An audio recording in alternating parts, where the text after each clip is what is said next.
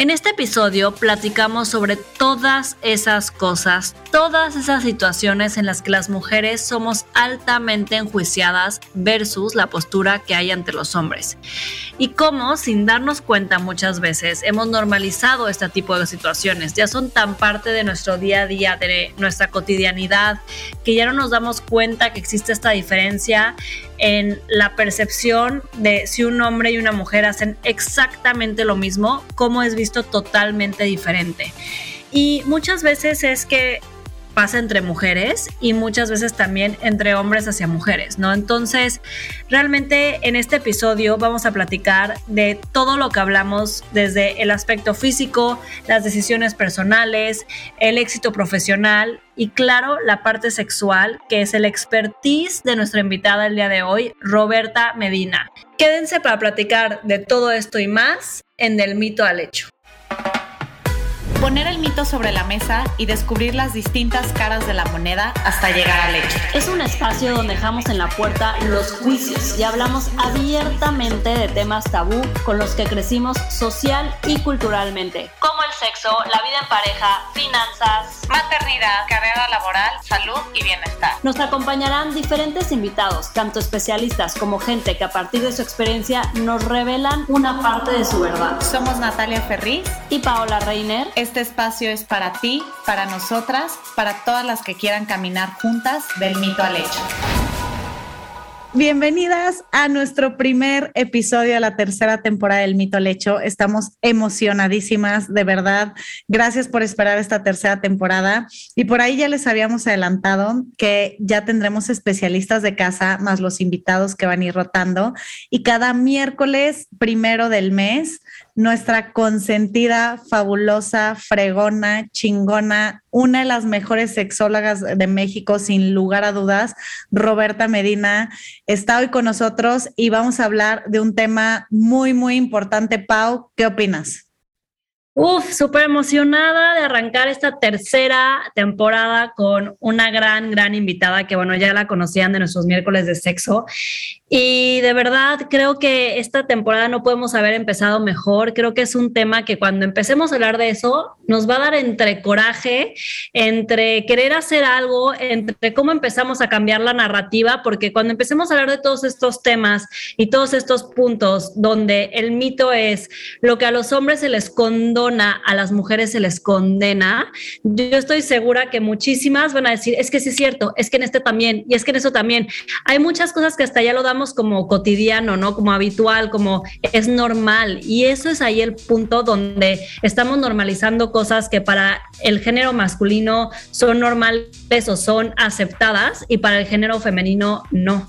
Entonces, estamos hoy con Roberta Medina. ¿Con qué tema o con qué parte quieres empezar, Roberta?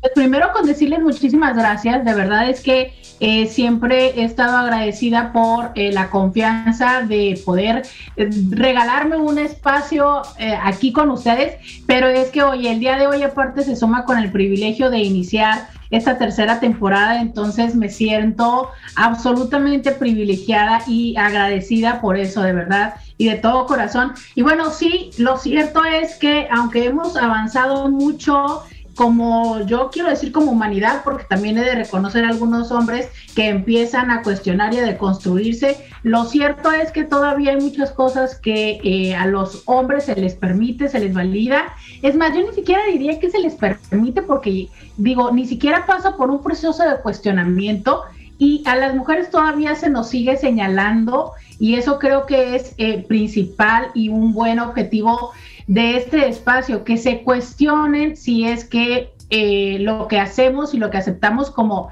y a veces lo decimos entre comillas como natural, realmente lo es o es algo que todavía eh, podemos proponer otra opción y es justo ahí el proceso de, de construcción. De acuerdo, Roberta. Y bueno, un poquito yo lo que te quería empezar a preguntar es, Vamos, ¿no? De paso a paso, ¿no? O sea, si bien ahorita Ana, en este episodio vamos a, abarcar mucho de, este tema en el aspecto sexual, eh, platicando contigo también veíamos este punto de cómo empieza desde un terreno personal, ¿no? O sea, cómo empieza este tipo de, de barreras, ¿no? Hacia nuestro género desde las decisiones que tomamos personalmente. ¿Qué opinas de esto? Miren, yo en términos personales encuentro, por supuesto que han de ser muchos, ¿no? Pero en este momento así, pensando es cuatro grandes temas que todavía se nos siguen cuestionando a nosotras como mujeres. Lo primerísimo que, que, todavía, híjole, cuestiono es, una vez que estamos en una relación de pareja y que ya empezamos con todo esto que implica eh, el, el, vivir en una vida doméstica, por generalizarlo de una manera, es a las mujeres se les cuestiona esto todavía que sigue siendo el peso, su imagen corporal, o que no se arreglen, ¿no? Desde la primera palabra de arreglar, a ver, carajo, yo les voy a decir esto, yo, Roberta Medina, no me arreglo, yo me decoro, ¿sabes? O sea, arreglarse es como estar descompuesta. Yo no estoy descompuesta, mi amor.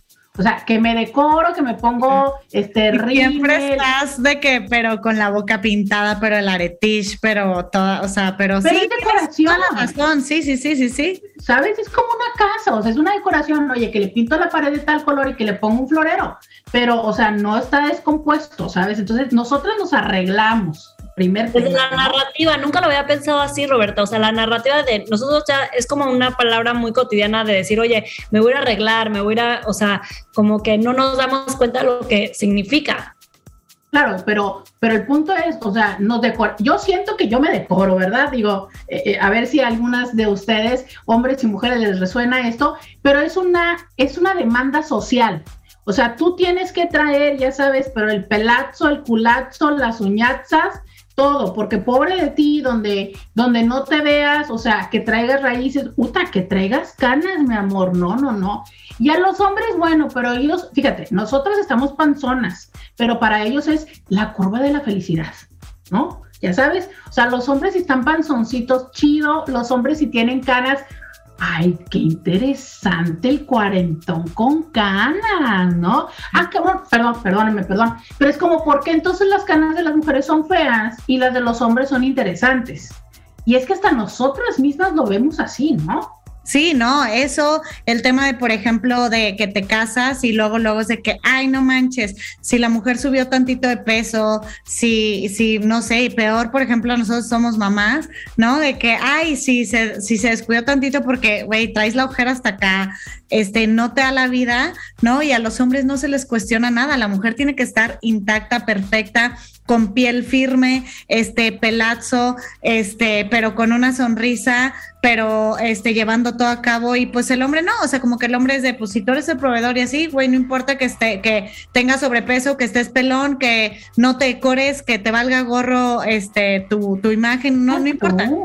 El tacón, la mujer es de, tienes tacón. Yo he escuchado en consulta reclamo de, es que cuando yo te conocí siempre andabas en tacón y ahora no a ver, ¿cómo te explico que estar con dos hijos, que sube, baja la pañalera, baja la bolsa, baja el carrito, entaconada o dura todo el tiempo en la oficina y aparte llega entaconada aquí a la casa? Entonces, ese es un punto, ¿no? Cuando muchísimos de los hombres, perdón, pero siguen en tenis. Digo, bueno, gracias, gracias porque ya se ha glamorizado los tenis, gracias, ¿no? Pero antes era una cosa nefasta que las mujeres tuvieran tenis mientras los hombres seguían con tenis a sus eh, 40 y 50, ¿no? Pero bueno, dejando esto de lado, que sí son eh, dos cuestionamientos que tienen que ver con su apariencia, hay otra cosa que es también muy interesante, ¿no? Y que es en el hacer. O sea, las mujeres tenemos que saber organizar, planchar y cocinar. Y fíjate cómo es interesante, ¿no? Las mujeres somos cocineras, los hombres son chefs. Entonces, que un hombre sepa cocinar, oh Dios, partidasazo, ¿no?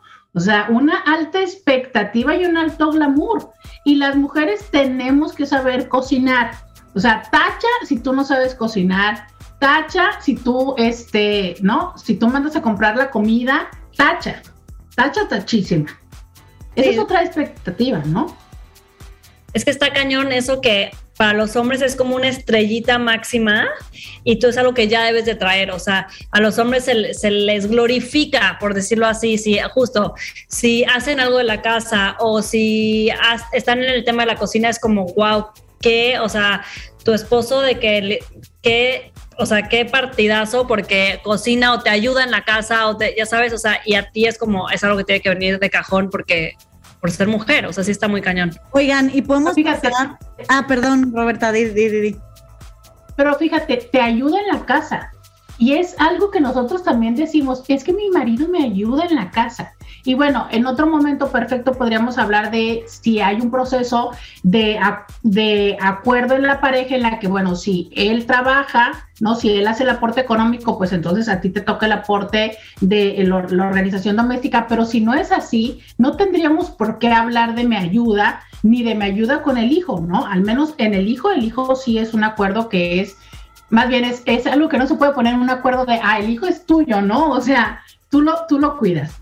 Pero bueno, eh, otra, otra parte de lo que también tiene que ver ahora con hijos es, a la mujer se le pide y se le exige que sea cuidadora, ¿sabes? Nosotros como mujeres tenemos que cuidar a los hijos, por supuesto, a los papás. Y a ver, esto es independiente del proceso de reciprocidad con los padres, pero a lo que voy es a que se enferma la mamá, se enferma el papá, y entonces son cuatro hijos. Por default, en quien se piensa es en la mujer, ¿sabes?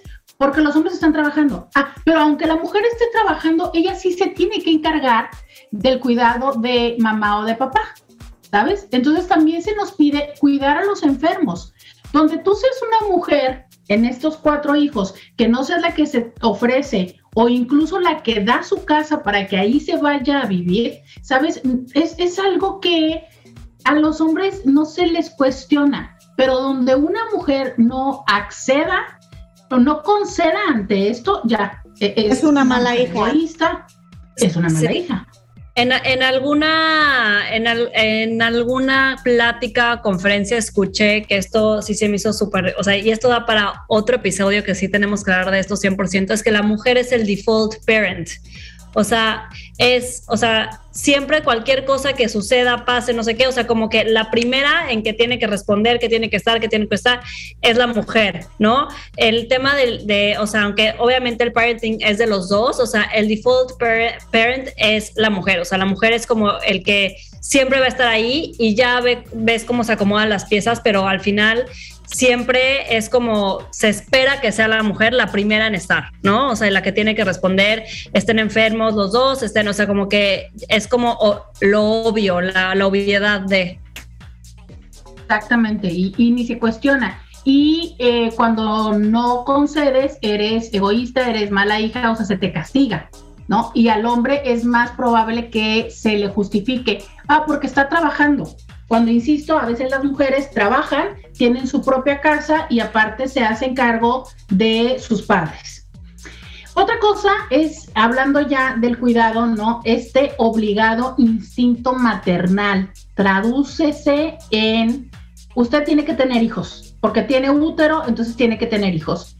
Y no importa lo que hayas hecho de tu vida o estés haciendo, es no te has realizado como mujer si no tienes hijos. Y quiero decir algo, híjole, es que el Papa hace dos semanas o tres que no ayudó con esto. O sea, no, no, un no, es no, no. De, décadas. O sea, ahora que nos dijo oficialmente, si quienes no tienen hijos son egoístas y el que no estén teniendo hijos es inhumano, o bien incluso llegó a decir que, ok, tienen un hijo y tienen dos o tres perros, ¿no? O gatos. Entonces, híjole, todavía se nos cuestiona el hecho de la decisión de no tener hijos e incluso el postergarlo, ¿sabes? Porque si estás en tus treinta y pico, treinta y cinco, es como de ya te estás tardando mucho. O bien, si ya los tienes y no eres la que decide cuidarlos. O sea, si en tu pareja hay un acuerdo de, de home, homestay dad, ah, no, ¿sabes? Porque se le ve mal a la mujer eh, porque, ¿sabes? Y es una cosa muy interesante. Al hombre todavía se le puede decir mandilón, pero a la mujer no solamente se le ve mal porque o es egoísta por no cuidar a los hijos o está manteniendo al hombre, ¿sabes? Y está muy mal que una mujer mantenga a un hombre, muy mal visto. Entonces, esas cosas son, no están bien. Y eso es como en el pleno terreno personal. Son como expectativas, como checklists que tú tienes que cumplir, el verte linda, arreglada, el saber cocinar, el saber cuidar, el querer cuidar a todo mundo, ¿no? El desear tener hijos son expectativas que si tú no cumples como mujer, uff, hay un castigo. Pero como hombre, son opcionales e incluso se te llegan a aplaudir. Y por ejemplo, podemos hablar también, Roberta, de la soltería. Un hombre soltero es súper cotizado, ¿no? Y una mujer, si lleva muchos años soltera, es como, no solo la quedada, hay algo está mal, ¿no? Pues, ¿qué tendrá fulanita? ¿No? Y un hombre al contrario. O sea, mientras más tiempo esté soltero y sobre todo ya por arriba de sus treintas, no, bueno, es el, eh, perdón, pero el otro día escuchaba Fíjate que no sé si en un podcast, pero George Clooney, ¿no? O sea, el soltero de oro hasta que tenía creo que 55 años. No, no, no, bueno, o sea, es más, ya iba subiendo más que el valor del cripto, ¿no? O sea, de las criptos y demás. Y una mujer, ¿no? O sea, es como, güey, qué raro, qué raro que esté soltera, ¿no? Claro, no, y aparte no, no solo se le cuestiona, sino nos devaluamos rápidamente. ¿Sabes? Hablando ahora de monedas o sea, los hombres se van cotizando más porque entonces entre sus caras, entre su experiencia, entre su dinero, y las mujeres, con lo que ellos se cotizan más alto, nosotros nos cotizamos menos. ¿Sabes? Una mujer que ya tiene experiencia y que ya sabe lo que quiere, ay, es una exagerada, ¿no? Bájale tus estándares, bájale dos rayitas, te vas a quedar soltera. Si ganas mucho dinero, uff, ¿no? Ya eres menos probable, ya eres menos casadera porque un hombre, híjole, entonces o se te trauma o no siente que está a tu altura, o sea, chico pali no se atreve a acercarse. Entonces, eh, si ya tienes casa, tienes carro y viajas, híjole, ¿no? ¿Sabes? Entonces, eh, eh, son cuestiones que a los hombres se les aplaude, a las mujeres no, y que entonces aquí ya entramos en el terreno de lo profesional. En términos de la carrera, o sea, un tema que al hombre se le superaplaude y a la mujer se le ve muy mal es lo que es muy interesante, porque fíjate, ya, ya tienen el término, pero aún así lo seguimos aplaudiendo. El self-workaholic, un hombre que trabaja mucho, ah, caray, es un hombre responsable, ¿no? Qué bárbaro, qué bárbaro, o sea, es, es un chingón proveedor, que vio carrera profesional, es ambicioso. Sí, sí. En, en, los hombres ser ambicioso, aplauso. Y lo piensas así con el carraz y todo. Una mujer ser ambiciosa es una puta, ¿no? A mí me pasó, lo puedo, lo puedo platicar eh, en esta ocasión. Eh, cuando, cuando me divorcié, eh, dijeron muchas versiones, pero una de las principales fue que yo era muy ambiciosa y que solo quería ver por mi carrera profesional, entonces que la ambición me ganó. Por ver por mi carrera profesional, o sea, digo, y aparte no por eso me, me divorcié, pero justo está lo que estás diciendo, o sea, como que digo, para mí ha sido bien difícil luchar a lo largo de 20 años de, de, de, de o sea, de mi trabajo y de mi carrera, que es como, ay, no, es que Natalia, o sea, a mí me decían como, sí querrá tener hijos. Sí, sí, de verdad, sí. Ay, y, vas a seguir con tu carrera profesional, sí, o sea, pero es todo un tema porque justo, o sea, al papá de mi hija, o sea, José jamás se lo van a cuestionar, de que, ah, claro, tú sigues con tu carrera, pero a mí me lo cuestionan todo el tiempo. Y justo iba a decir a Inat que aparte de que te lo cuestionan, o sea, que siento que también que si eres como workaholic o estás, o sea, o eres, o sea, una mujer muy exitosa en tu carrera y por algo, hasta por decisión propia, no tienes hijos o no estás casada, ah, es por eso, le dedica demasiado tiempo a la chamba, está demasiado metida en el tema profesional. A mí justo, o sea, me pasó varias veces que sí por el tema o sea, yo me casé a los 33 y este, y, y muchas veces sí llegué a escuchar, o sea, como amigas diciéndome de que es que no le dedicarás, o sea, no estarás como muy metida en tu chamba, en tus cosas, en, ya sabes, y que no te has dado el tiempo de, y una cosa no tiene que ver con la otra, ya sabes, pero también, y hasta si imaginemos que yo hubiera decidido no casarme y no tener hijos, pero por decisión propia, lo atribuirían al tema de que estoy muy metida en mi trabajo, ¿no? Entonces, sí está muy... decir una cosa, Además, es, si estás metida en, tu trabajo, O si no tienes hijos, tienes la triple obligación de tener éxito, porque si no, ¿qué hiciste de la vida? ¿Me explico? O sea, no solamente si tienes hijos es, ah, pues no tienes, perdón, si tienes éxito es porque no tienes hijos, pero si no tienes hijos, tienes que tener éxito, porque si no, desperdiciaste tu vida. No solo no te realizaste como mujer, sino que hiciste. Básicamente eres súper mega estéril, ¿sabes? Eso es, una cuestiona eso es un cuestionamiento muy, muy fuerte. Porque perdóname, pero si un hombre este, no tiene éxito y no tiene hijos, es automáticamente, ay, ¿qué le habrá pasado? ¿Sabes? Es que tuvo una mala historia, ¿no? O simplemente, a ver, ¿cuántos conocemos que a lo mejor tuvieron hijos y no se hicieron responsables de ellos? Y bueno, es que eso todavía va en la parte de lo del maternar, ¿no? Pero, o sea, un hombre se puede divorciar y absolutamente nunca más volver a ver al hijo o tener una costón y nunca ver a un hijo. Y bueno, es como un responsable y responsable más. Pero donde una mujer deje a sus hijos, donde una mujer diga, ¿sabes qué? Nos divorciamos, tú te quedas con los hijos, bye. Uf, eso sí no se ve bien, ¿no? Qué horror, ¿por qué te atreves a dejar a los hijos? Pero bueno, regresando a la parte profesional, ya que hablamos de los éxitos, híjole, es que que ganes más que ellos, tampoco se habían visto. ¿Sabes? Que un hombre gane más que su pareja, súper bien, porque por supuesto le otorga poder, le otorga control uy, mi amor, pero si ella es la que gana más que él, ya tampoco está tan padre, ¿no? Sí, ya. Y sobre todo, y estamos mucho hablando, damos también contexto, ¿no? En esta cultura mexicana o latinoamericana, ¿no? Porque creo que eh, conozco varias parejas en Europa, ¿no? Que sí es al revés y no se les condona tanto, pero en Latinoamérica sí estamos en pañales, ¿no, Roberta? Sí, sí, sí, sí estamos todavía. Y de verdad es que eh, es algo que, insisto, no todo esto se está cuestionando. Hay muchos hombres en deconstrucción, hay muchos hombres que ya están en otro, en otro lugar. Y aquí, eh, híjole, lo lamentable a veces es que los hombres sí, pero sus papás, sus mapas, no. Sus hermanos, no. Las cuñadas, no. Entonces, un hombre que tuvo tres hermanos y que él, él, él, por cualquier circunstancia, ya piensa diferente y entonces el cuestionamiento es, ay, mijito, es que pues como tu mujer, ¿no? Uy, ¿sabes? Reuniones familiares, épocas de diciembre, o sea, pobres, porque se vuelve una situación donde incluso es, si entre ellos está muy sólido, muchas veces lo que hacen es separarse de la familia porque los comentarios son muy fuertes o incluso pasarla muy mal, ¿sabes? Porque constantemente están cuestionando de, esto no fue lo que yo te enseñé, ¿sabes? Tú debiste, ¿por qué tu mujer no es como la de Juan?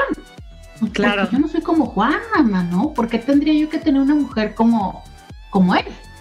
Claro, yo tengo ahorita un ejemplo eh, muy reciente, no tanto a nivel mi familia ni la de Josa, pero eh, por cuestiones de chamba me llevan una vez al mes a Guadalajara tres días. No creerán que mis amigas más cercanas, no mi familia, o sea, mis conocidos, mis amigas cercanas, es como si el hombre se iría, o sea, porque pues lo mandan a Chihuahua tres veces al mes, nadie preguntaría nada. Aquí es de, ay, te vas una vez al mes, tres días a Guadalajara, ¿y qué te dice tu esposo? ¿Y qué pasa con tu hija? O sea, como si yo, yo me fuera un mes y no los veo, está bien cabrón. Justo, justo eso es lo, que seguía para mí. Es de verdad, en su trabajo, si ellos viajan muy bien, pero donde una mujer no esté cerca, donde una, y, aparte de nada más le cuestionan la irresponsabilidad de dejar a los hijos, el desapego de no estar atento de ellos. Ah, ¿y qué hace cuando se va? ¿Sabes? Ah, perdón, Norte, aparte, o sea, hablando de este tema del viaje, o sea, sí creo que, o sea, sí está muy cañón la diferencia, porque no solamente es esta parte que dice Nat, que es como, ¿cómo le haces con tus hijos? No sé qué, o sea, como que sí siento, y eso también, o sea, es desde cómo, o sea, viene toda la narrativa y de cómo, o sea, cómo estamos en, en, la cultura en México y Latinoamérica seguramente también, es si él se va de viaje, está como que todo o sea, como que se sabe como que todos, todo se va a cumplir en la casa con los hijos, no sé qué, pero si tú te vas de viaje, o sea, tú, Nat, seguramente tienes que dejar todo así, de que un Excel con las No mames, hermana, tengo que dejar todo al pie de la letra. Este, ya sabes, o sea, como que paso, el paso a paso, este, tienes que dejarlo así, todo así perfecto para que tú te puedas ir, ya sabes, pero si él se va, o sea, no hay ni media instrucción, no hay ni nada, o sea, sabe que las cosas van a funcionar en automático y es una delicia, o sea, yo, yo, o sea, tipo, este cosa, cuando Andrés se fue a una despedida a Miami, o sea, esto no fue de chamba, pero fue a, un viaje, o sea, literal, hizo su maleta unas horas del, antes del vuelo, empacó no sé qué, besito a Martina, besito a mí, las voy a extrañar, no sé qué, bye. Cuando yo me fui, fue la explicación, la, o sea, ese, sí es muy diferente, es muy diferente esa parte, o sea, sí, sí, él, él confía ciegamente que las cosas se van a ejecutar de, de principio a fin, ya sabes, entonces sí, sí. Fíjate cómo mi comentario va, eh, cómo, cómo mi comentario va a sumar a lo que lamentablemente normalizamos, ¿no? Al menos se hizo solo la maleta. Porque ustedes no solamente tienen que dejar las instrucciones, sino tienen que haber dejado, este, ya sabes, la, ropa limpia, muchas preparaciones ya hechas en el refrigerador o eh, ingredientes ya tuvieron que haber hecho el mercado anticipadamente. Pero ¿qué pasa cuando ellos se van de viaje? Quién lavó la ropa para preparar la maleta, ¿no? Digo, si es que bien te va que él sea el que mete la maleta, la ropa a la maleta, pero quién preparó todo esto para que también ellos se pudieran ir. Entonces, e, es esta parte donde, insisto, hay acuerdos que se pueden dar internamente en la pareja que es así. Yo todo lo económico, tú todo lo doméstico, pero hay otras líneas que no son así, como todo lo que tiene que ver con los hijos. Entonces es, ¿cómo le vas a hacer con los hijos?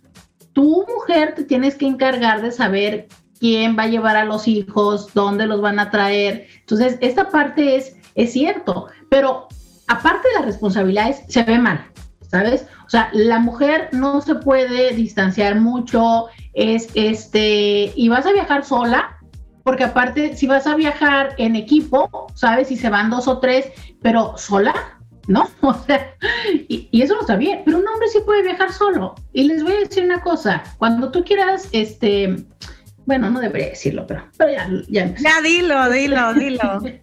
si tú quieres este sexo casual, vete al lobby de un hotel, ¿no? Sobre todo un hotel de estos tipo cadena donde lleguen ejecutivos. Te puedo contar que hay muchos hombres que están ahí tomando el trago porque no quieren irse eh, solos a la cama en la noche. Entonces, mm, eh, y creo que no hay tantas mujeres, ¿no? Pero bueno, este, o al menos no de las que no cobran. Pero en fin, eh, hablemos entonces de lo sexual, ¿verdad?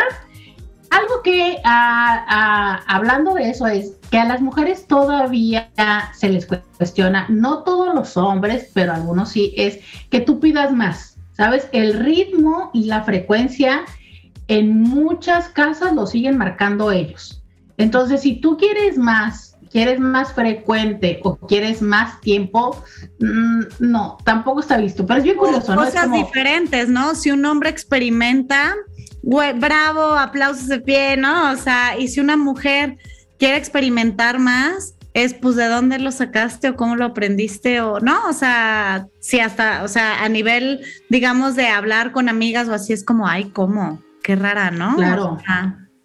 Claro, porque e, es muy común que los hombres digan, es que eres una ninfómana, estás enferma, ¿no? Porque me pides más, porque este, no, no te llenas. Y, y es bien curioso, porque entonces cuando están en el plan de la soltería y demás, si quieren a alguien que sea muy activa, que tome la iniciativa, sí, pero no tanto, ¿verdad? No te pases. La otra es también en el cómo. O sea, eh, si tú les dices, mira, más por aquí, menos por acá, es como, mm, no, no, no seas mandona, no des muchas instrucciones, o qué tanta experiencia tienes, ¿verdad? Que ya lo sabes. O sea, los hombres sí pueden enseñarte en la cama, ellos sí son maestros, una mujer no. Una mujer no puede venir a enseñar en la cama. Y de esto quiero decirte que hay quienes incluso se sienten castrados, se les va la erección y demás porque, uy, la mujer es la que, la que les dice cómo. Hay otros que les gusta, pero bueno, en general, ¿no? Por supuesto, el número de parejas sexuales. Un hombre que ha tenido muchas, muchas parejas sexuales, claro, está, él sabe y precisamente por eso va a ser mejor maestro. Pero una mujer no.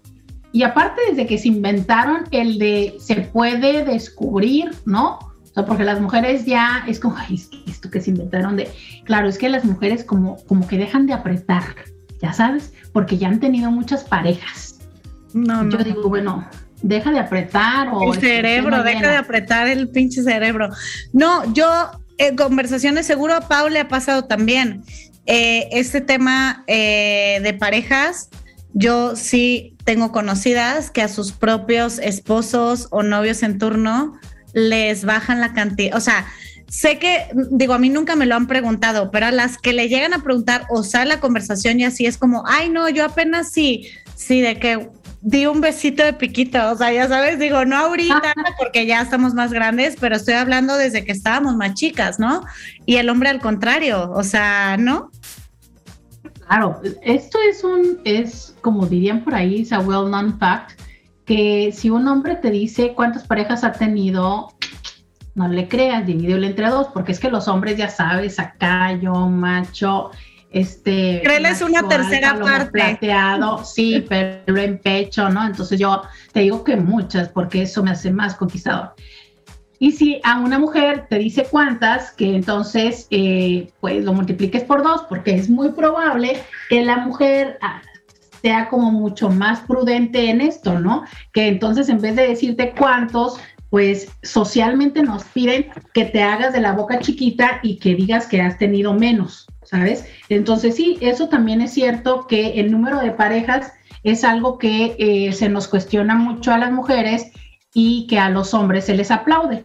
Y entre otras de las cosas, también es el tema de las fotografías. ¿No? Las fotografías, el material sexualmente explícito, el de si se te ocurrió tomarte un video teniendo relaciones, también eso está pues muy mal visto. Pero Roberta, además, espérate, lo, delicado, platicábamos Pau y yo, que es cuando lamentablemente sale a la luz estos materiales, ¿no? Y todo el mundo se enfoca a la mujer porque es una puta y nadie habla, o sea, el hombre pasa sin pena ni gloria, ¿no? O sea, eso me parece la juzgada, La juzgada es ella, ajá, la juzgada es ella y no solamente la juzgada es ella, o sea, si por algo, como dice Nat, este material se filtra, se, o sea, queda, queda abierto al público por alguna razón, por algún error, por lo que sea, si es una fotografía de una mujer desnuda, se le, o sea, se la, se la acaban, o sea, la, o sea, literal, o sea, hay un juicio gigante, hay una crítica, hay un, y si es una fotografía de un hombre desnudo, igual y, o sea, se filtra y la gente ni lo comenta. O Te lo pongo peor, cuando ha sido temas de pareja, solo sale juzgada ella y ellos no. Eso está cabrón, ¿no? Y ella, o sea, menos de que tenga un cuerpo asasazo, entonces se vuelve famosa, ¿no? O sea, no sé, Jenny Rivera, este, estas, ah, Kim Kardashian. También hay Kardashian. Y eh, hay alguien, Pamela Anderson, creo que también, ¿no? Fue de las primeras pero eh, en el caso de los hombres se les aplaude, ¿sabes? O sea, es como, ah, Sage ya es un dios, ¿no? Qué cosa. Hay otros que, que hay otro que también lo, lo filtró después, pero bueno, o sea, se vuelven dioses y las mujeres se vuelven putas. Entonces, sí, sí hay un amplio cuestionamiento y por supuesto expectativa. ¿No? Porque entonces dices tú, ay, pero es que sí está bien gorda. Y todo el mundo se pone a criticarla, además de todo, o sea, no nada más a enjuiciarla, sino a criticarla. Que otra de las cosas es que las mujeres, tengo tres más, pero uno de ellos es que las mujeres sean infieles. Uf. O sea, un hombre entre ellos se lo aplauden, entre ellos, fíjate qué interesante, los papás le dan consejos a su hijo de cosas que hacer, ¿no? Alguna vez me dijo alguien que su papá le había dicho, mi hijo, hay cosas que pasan en la vida, pero si te subes a un taxi, nunca vuelvas a repetir en el mismo. Ah, ¡Qué fuerte! Exacto. Entonces, todavía hasta se dan consejos de cómo es que lo tienen que hacer entre ellos, ya sabes que ahí en el billar, ¿y qué onda? No, pues yo traigo una nalguita así, se presumen, se comparten. ¿Sabes? Esto que justo hablamos hace un momento, los nudes que se acaban de eh, hablar mucho acerca de un grupo más, no es la primera vez, pero un grupo más que existe en las redes sociales donde se comparten los nudes de las mujeres, eh, de los videos que tienen con ellas. Entonces, eh, entre ellos está muy padre, pero que una mujer sea infiel, uh, ya se cuestiona muchísimas cosas y hasta se con, hasta se empieza a cuestionar su maternidad, ¿sabes? O sea, inmediatamente se van así hacia los hijos, como es que es una mala madre. A ver, ¿en qué momento una cosa tendría que ver con otra? Claro, no, y yo he estado en, en mesas, o sea, en sobremesas, donde que, ay, sí, chuchita, chuchita, no sé qué, y solo hablan de ella, de que, ay, o sea, el que tenía el compromiso era uno, pero hablan de ella o hablan de la segunda, o sea, la misma mujer de que se le va a la mujer con la que le fue infiel el marido, pero el que tenía el compromiso con ella era el marido. Esa parte no la entiendo. Ya sabes que no entiendo hasta la fecha y lo he hablado mucho. Esta parte que, bueno, que a veces también tenemos las mujeres, ¿no? Eh, la mujer va, golpea desgreña, difama y habla de la perra que le bajó al marido. A ver, mi amor, pero el marido era tuyo y el que se fue y jugó y también engañó a las dos, porque no tú asumes que voluntariamente la otra se metió aquí, pero a lo mejor también la engañó igual que a ti, ¿sabes? Es a él. ¿Por qué vamos y nos atacamos de esta manera entre mujeres? Entonces, algún día me encantaría hablar del tema de la otra, que es uno de mis temas favoritos, eh, si es que ustedes están de acuerdo con esto, pero realmente hay mucho peso todavía en este tema, ¿no? La infidelidad masculina está por mucho, por siglos, mucho más validada. Otra de las cosas es que tengan parejas menores que ellas. O sea, un hombre desde toda la vida ya sabes, el del 30 con la 40 y 20, ajá. 40 y 20, qué Claro. Y las cougar, eh, o sea, cuando se empezaron a denominar fue como en una onda no muy... No es un sexy, no validada, no positiva. No, porque aparte, o sea, se, se entiende que eres una cuarentona que ya no puede. Y entonces como ya no puede, pagas. ¿Sabes? E, es, una construcción así muy, muy mala onda, ¿no? Y los hombres no, los hombres se ponen sexys. Fíjate, incluso ahora con lo de la pagada, qué sexy es ser un sugar daddy, ¿no? Acá, ¿sabes? Porque tengo mis sugars babies, pero está muy chafa que seas una mujer que tiene que pagar. Y porque tiene que pagar. O sea, no estamos considerando el, ¿sabes qué? Yo también tengo, ¿y por qué me voy a dar mis caprichos? Y, porque quiero y puedo, ¿no?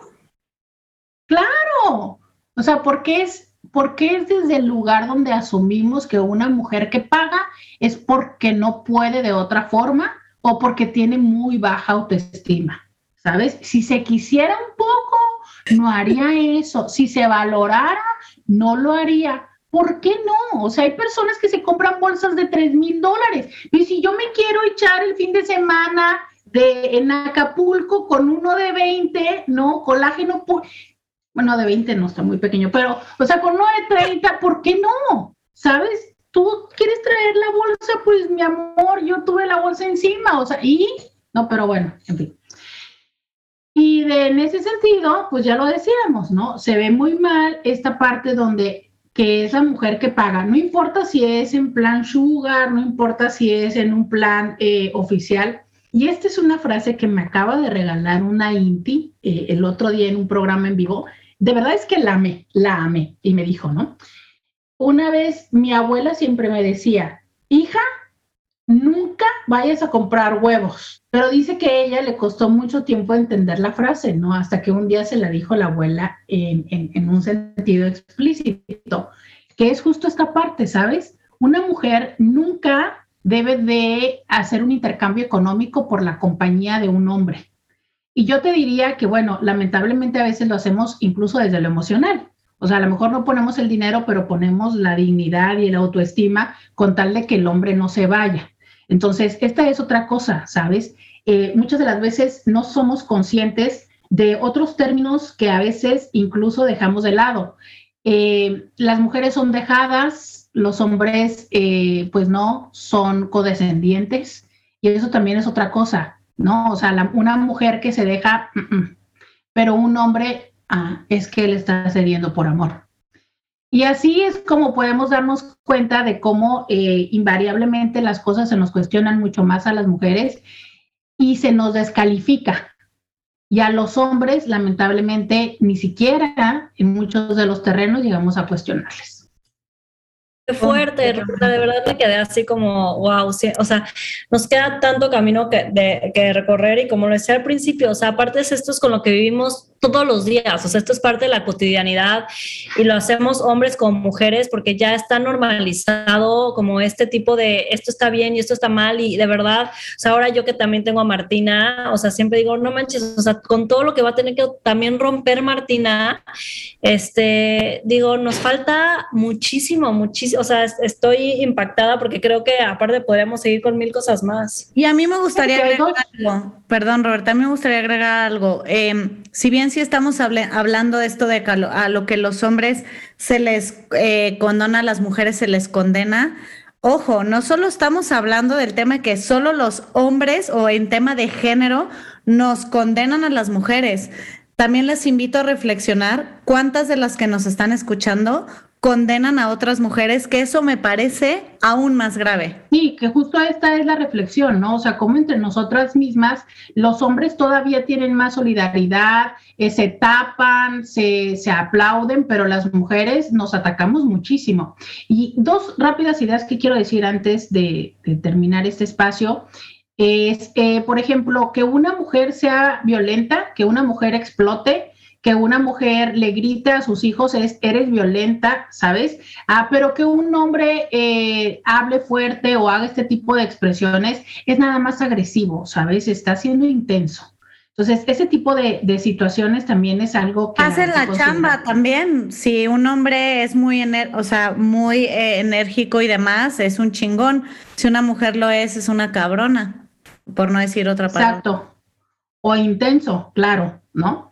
Y en términos eh, de, esto que se está ahora, tanto estamos hablando como narcisistas, de estos eh, hombres de relaciones tóxicas, incluso fíjate cómo estos hombres se les pinta como que son seductores, que, te manipulan, ¿sabes? Y una mujer que es eh, con esta misma conducta es una mujer que es muy cabrona. O sea, si los hombres manipulan, son seductores, pero que una mujer haga algo con otra intención está súper mal visto porque es una controladora, una manipuladora. Y justo también eh, sería esto, Natalia, o sea, que una mujer eh, busque tener el control está mal porque es una bitch controladora, pero que un hombre esté en control es súper sexy. Aparte me siento segura con un hombre en control, ¿no?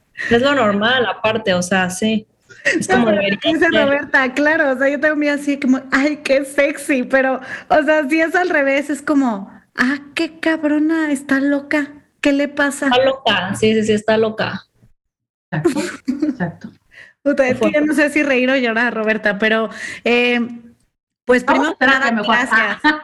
Gracias porque nos llenas la cabeza en pura sabiduría y creo que lo que más queremos en este espacio es hacer conciencia y poder cambiar muchas de esas actitudes que a veces porque las aprendemos o las escuchamos hasta en una mesa de amigas nuestras que están a lo mejor condenando a otra mujer, ¿por qué no empezamos a hacer ejercicios diferentes, no? Y, más bien ver el otro lado de la moneda y realmente, eh, pues ahora sí, si tanto hablamos de que somos parte una, de un patriarcado y de una cultura machista, pues ¿por qué no empezamos por nosotros, no?